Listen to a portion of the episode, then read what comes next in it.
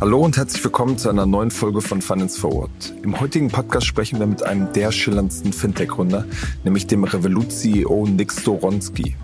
Nick hat in den vergangenen Jahren aus London heraus mit Revolut eine der größten Smartphone-Banken der Welt aufgebaut. Geldgeber bewerten die Firma aktuell mit 33 Milliarden Dollar. Auch nach Deutschland expandiert das Unternehmen zurzeit massiv und ist gerade dabei, eine Super-App zu entwickeln. Über seine Pläne und das aktuell schwierige Funding-Klima hat mein Kollege John Stanley Hunter mit Nick gesprochen. Das Interview fand auf der Bühne unserer Finance Forward Konferenz statt. Und jetzt viel Spaß mit dem Gespräch.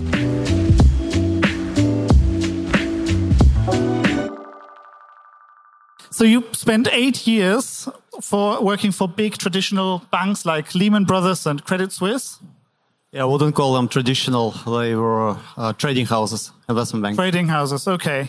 But you know the traditional world of finance a bit before you start. No, I knew zero to be honest with you. I, I struggled a lot when I started to, to learn everything. Okay. But let's talk about what you didn't, um, what you've done since 2015. So you founded Revolut, and originally the idea was to lower international exchange fees, right? Yes, I was uh, living in London, so I moved to London when I was 20, and you know, obviously traveled a lot. I sent money abroad, and uh, yeah, always wanted to not to pay fees to the banks and uh, find a way to avoid uh, foreign exchange fees. So in 2015, I started Revolut as a simple card which allowed you to uh, reduce FX costs. And then obviously since 2015, we grown into full-fledged bank and called uh, financial super app offering crypto, insurance, credit, uh, bank, business accounts, and so on. Yeah, I mean, that's what we're here to talk about today, how the plan has changed since then, and you're now building a super app. Uh, before we get into that, um, how do you define super app? I mean, what does that what does that really mean? We've had that as a buzzword, and I am sure we're going to hear that every now and then throughout the day, super app. But what is that? Well, I, I wouldn't be so fixed on super app. It's more like uh, an app which allows you to do whatever you need with your own money. So we allow you to invest, we allow you to spend, we allow you to uh, borrow, uh, and so on and so forth. So what we've done, we've uh, uh merged all the financial services that you need for your daily life into one app. And there are clear advantages of doing it. For example, you only done once onboarding, Plus, uh, you have access to all the financial services that you need at a fraction of cost compared to banks or any other financial service provider. Um, um, the question I have there, I mean, that sounds like um, all the offerings that people or Revolut maybe aims for introducing into the super app. I'm sure you have a lot of hidden projects that you're working on that you're testing, whether you want to introduce them into that. Um, is that really different than a digital version of what we know as traditional banks? I mean, uh, an offering for um, trading, for example, for um, savings, um, a bank account, um, access to insurances, for example. Um, is that more, or is that the digital version of what used to be traditional banks? Also, obviously, digital version. Plus, on top of it, we offer much more products compared to banks. So yes, uh, as, as, you correctly mentioned, banks also offer insurance, credit, uh, payments, sometimes trading. Uh, but we offer more. We offer, for example, crypto. We offer uh, lifestyle products as well. For example, Revolut Stays will allow you to book uh, every room out there. Same price as Booking.com or Expedia. Plus, on top of it, you receive 10% cashback. So we actually offer much more compared to banks. Okay. And when, when you've got, when, when you're talking about these hidden um, projects that you're working on, uh, maybe, uh, I mean, it would be very surprising if you weren't working on buy now, pay later to add it into the app, for example. Any comment on that? We're working all, all the financial services, including okay, gotcha. buy now, pay later. Um, but how do you decide um, what features to add into the app? By uh, did you do like how do you do your customer research without letting people know what you're working on? How does that work? Well it's both uh, top down and uh, bottom up right? Top down is uh, we have a product strategy team which scans across the globe for all the breakouts in terms of uh, startups in terms of features in terms of product market fit.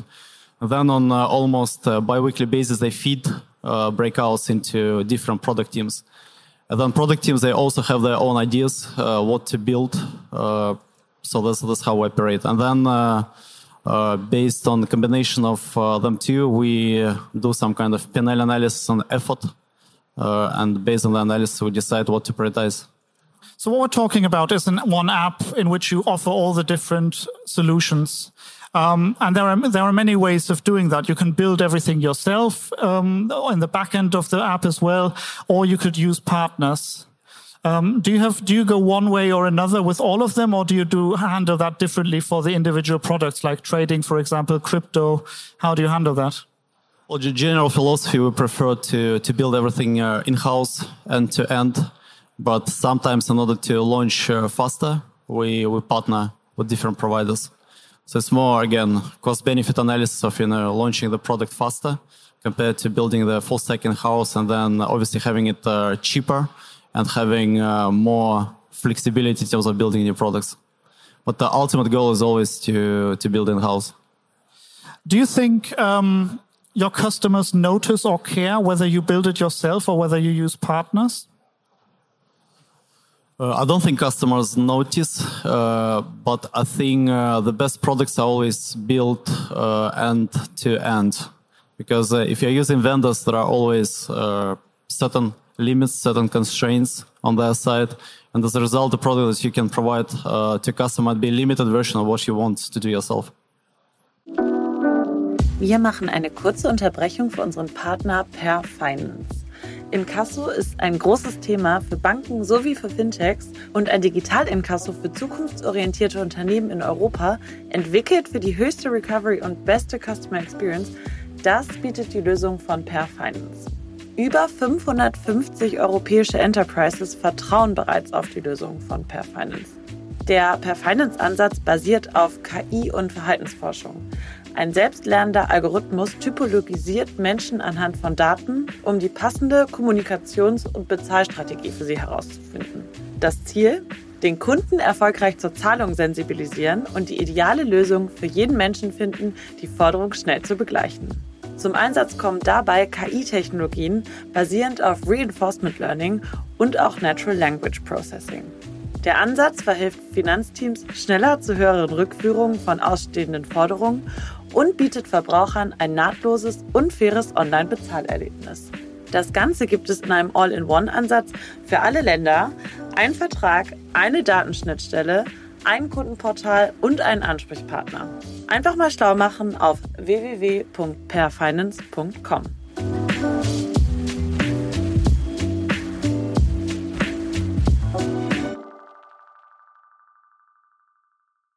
So that's the first layer of what Revolut is doing differently is um, putting products that we um, have to use, that we want to use, all in one app, so you can access everything you have to, that touches on finance in your life in one app. And then there's a second layer, I think, that um, Revolut and other fintechs are doing differently now um, is going internationally. I mean, from the very start, your company was and the product was internationally. It started with the exchange fees. Um, and I know I don't know many um, traditional retail banks that have um, expanded into all the different international markets or continents, even. Um, but for you, that's deeply within the D DNA of the company. Um, and I'm wondering, how important is it that you're a, that you you often talk about becoming a global super app or global um, offering? Um, how important is it that you really reach all the markets around the world for that? And um, which of the markets are the most important ones? Ultimately, it's super important for us because our mission is actually to unlock uh, borderless economy. So what it means, we want to be in every single country and then allow people to trade, invest, uh, do business uh, in any single country. And then uh, there is a huge advantage of being uh, global and providing global accounts. For example, right now we're in Japan, we're in uh, in the US, we're in Australia, we're in the UK, in Europe, uh, in New Zealand. And what it means in practice that uh, people or businesses can send and receive money between these countries instantly and for free. So no one in the world is able to achieve the same experience as we give to, to our customers by being global. Uh, secondly, by being global, uh, we give you local account details uh, in every single country where either do business or, or, or you leave. Uh, especially now with remote working, it's uh, very important. Uh, plus, on top of it, uh, as we expand more into wealth and trading products, uh, we allow you to buy and sell different assets in different countries. So as, as, as the world becomes more global, uh, we offer more global products, which local banks just, you know, not able to compete with. What about Revolut is um, so different that this is something that you can do to international this kind of retail banking, um, to internationalize that in a way that traditional banks have never done before. I mean, what's what, what is it about the product that that makes it possible for you? Well, I think uh, the key difference between banks and uh, us, we started uh, software first, uh, technology first, and uh, we almost never try to hire bankers. So I think that's our advantage compared to traditional banks because uh, our headcount is mostly engineers, data scientists, products, and business people rather than bankers. Uh, that's number one difference. And number two difference, uh, I think we have uh, much larger ambitions compared to uh, to local banks, and we methodically uh, well build roadmaps how to to achieve these ambitions. Yeah, um, let, us stay on that because that's something that's not really been done before. Is to really be successful with having one app or one brand work around the world. So you're really going into something there where you don't know whether it's going to work, do you? Or, I mean, how confident are you about that? Well, ultimately, we're doing international expansion already the last five years, and we expanded many countries, and we made, I think, you know, almost all mistakes that are possible, and we, we learned from them. Uh, in the end, what we're trying to achieve, we have uh, a global banking product, which we also heavily localize by having local teams on the ground, obviously language, and uh, having uh, uh, well, quite often local features as well and connecting to local payments infrastructure that allows us actually to compete with local banks by providing uh, exactly the same service as local banks, plus on top of it, a lot of uh, international services. Uh, but uh, I wouldn't say it's very easy. It's, uh, it's super difficult. One of the largest challenges that we ever faced at the company to to go global and to to intentionalize product and also simultaneously to localize for every single country. Um, yeah, and then uh, one one aspect of it is: do the people in, for example, the USA have the same needs for the app as the people in Europe or possibly in in, in Africa or in Asia? Um, how do you determine what's what's good, what works here, what works there, and, and if you have different offerings, is it really one super app? Is it really one global offering? Uh, well, ultimately, obviously, there will be different demands uh, for different products uh, in different markets. So, for example, uh, Latin America is, uh, or generally major markets, they are much heavier credit driven. So there is a lot of demand for credit products and uh, less demand for, say, wealth and trading products and savings accounts.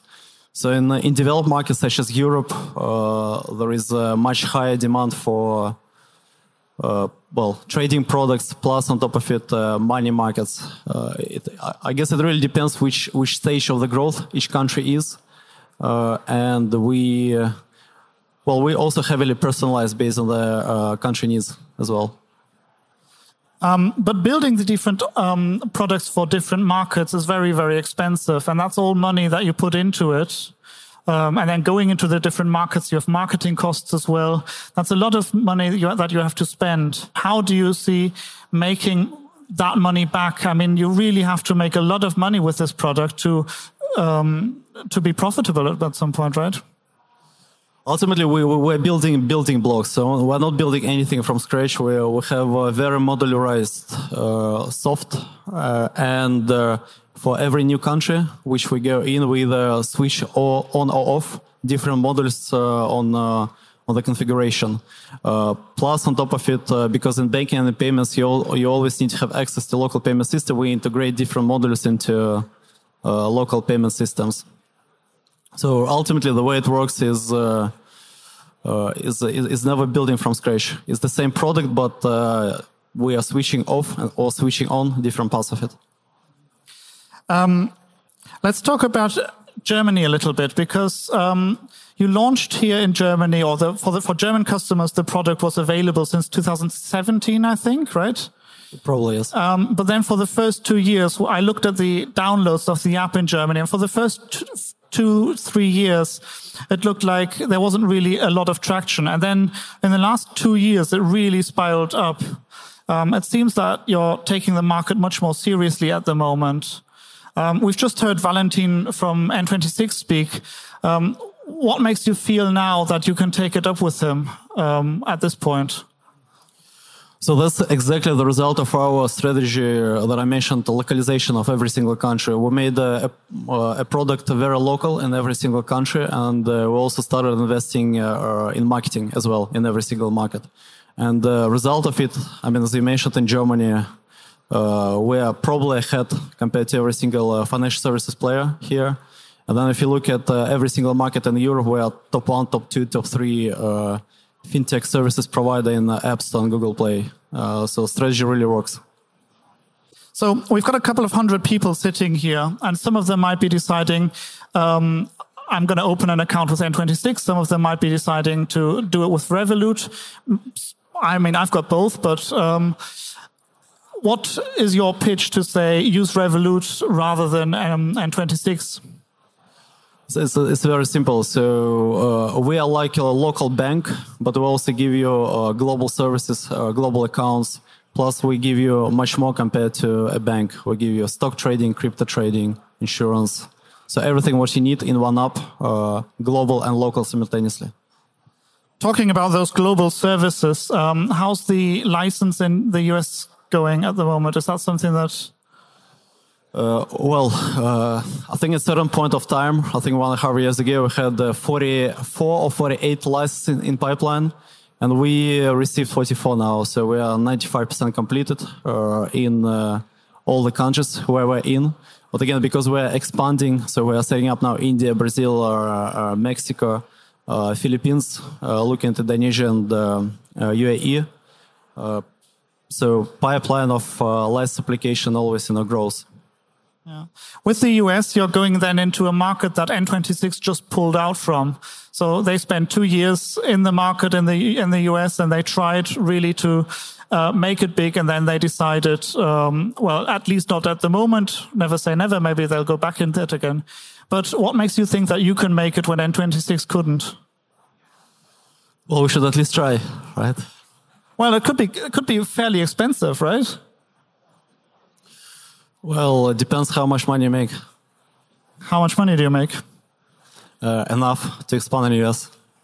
You once gave an interview and you said you're not going to IPO until you make at least billions in revenue. Um, so in 2020, you made about 360 million. How much closer were you in 2021 to your IPO plan? Much closer to IPO goal. okay. Um, Let's talk about uh, you and the uh, and the company. You've got a bit of a reputation. I mean, your your catchphrase, um, if people are talking about you, is a bit very very nice. They've, you've got a very good reputation, but your reputation is get shit done, and you love hard work.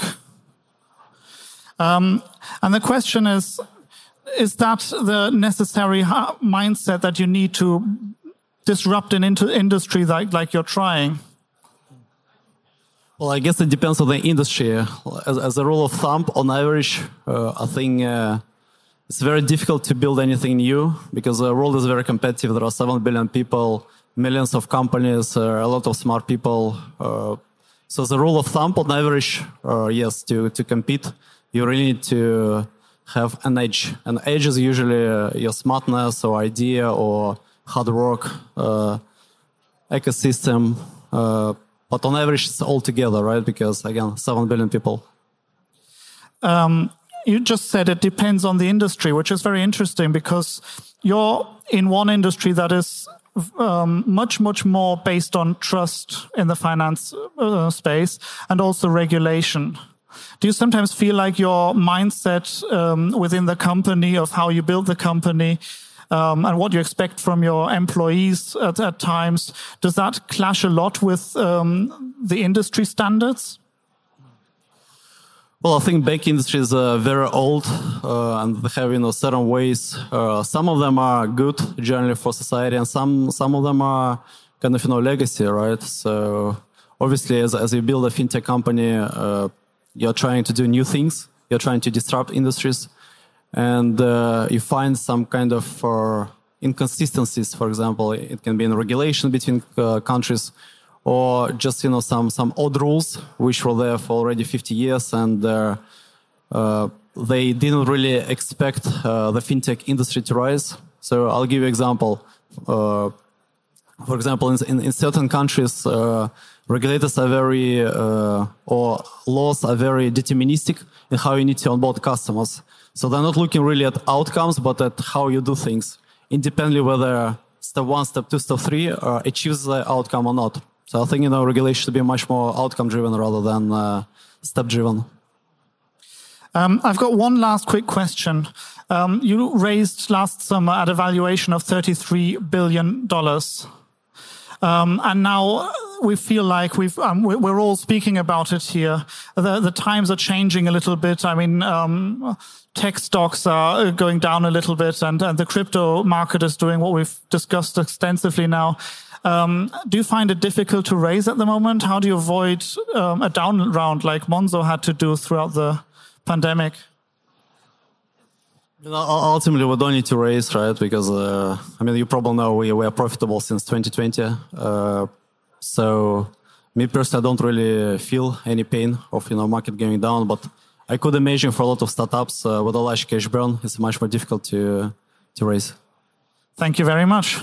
Das war es jetzt noch nicht ganz mit dem Gespräch. Zum Schluss hatte nämlich unsere Expertenrunde auf der Finance Forward Bühne noch die Chance, selber Fragen zu stellen.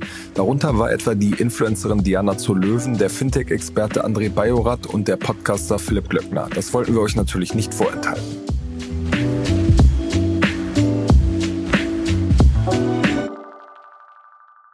Nik, in Germany, I think there are a lot of people who are using Revolut, but most of the people are not using that as a main account. Is it typically, or is it a typical German uh, situation? So, in general, the way it works, uh, again, if I look at all the countries where we're in, um, like early stage or early growth companies, yes, uh, uh countries, you're right. You know, a lot of people using us as a secondary account, but then. Generally, what happens in two, three years' time, uh, a lot of people switch to us as a primary account. And I'll give you an example. Uh, for example, uh, our home country, UK, or, or border Ireland. In Ireland, we are 60% of the market. So two out of three uh, Irish people, they use uh, Revolut uh, as their primary account. And then UK, similar story. We have probably now 10, 15% penetration. Germany is a bit early, so we are probably 1 to 2% penetration. But generally, as, as a rule of thumb, on average, uh, people start using us as a secondary account, then they like using us, and then uh, they uh, spend more and more from from our account, and then they use it as primary account. I have a question regarding gender equality. Obviously, we've seen a lot of men on uh, the stage already.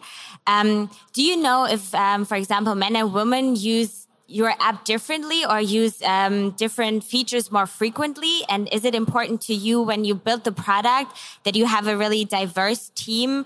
And do you feel your product is suitable for every gender, or are there still lacking some needs, um, for example, to address uh, women's needs when it comes to banking?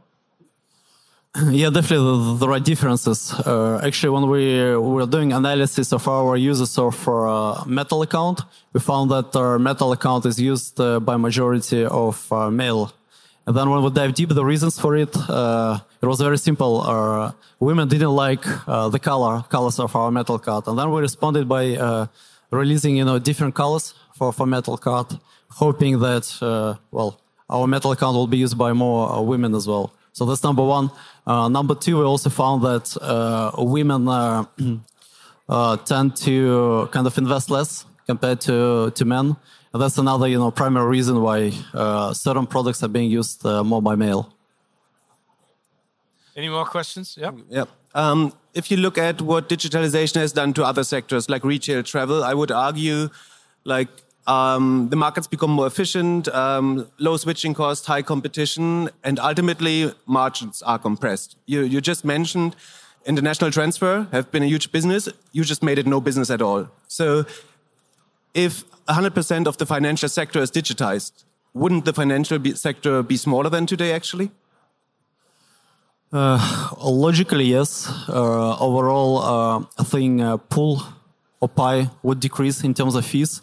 That's where we see a fees compression in the bank.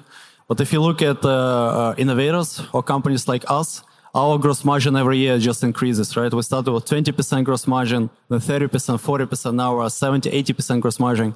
And then the reason for it is uh, we add more products, we optimize more. And even if we reduce price for consumers, uh, because we are so efficient, uh, our cost of sales are very low. As a result, we serve a customer at uh, better pricing and we actually kept better share of our revenues to ourselves compared to banks. So you would agree that for every million in gross margin you make, probably three, 3 million in gross, gross margins in traditional banks are lost? Would that be correct?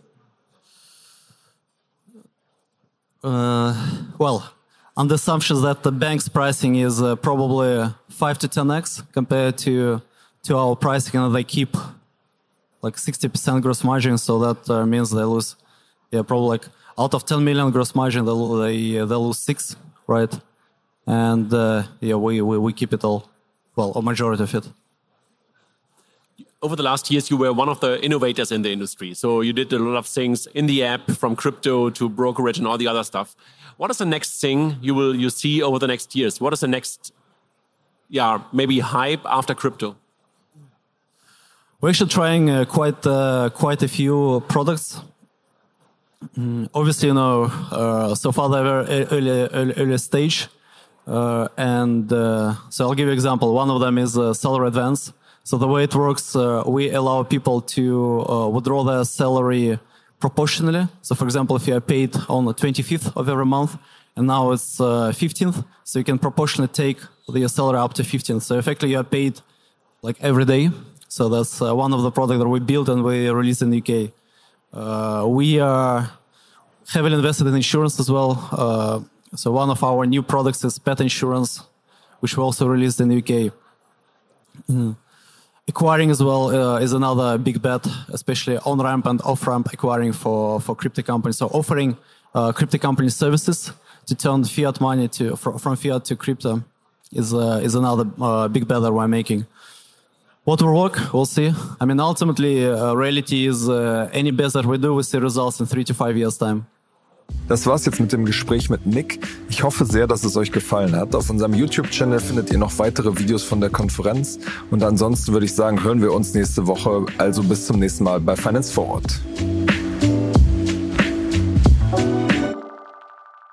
Dieser Podcast wird produziert von Podstars bei OMR.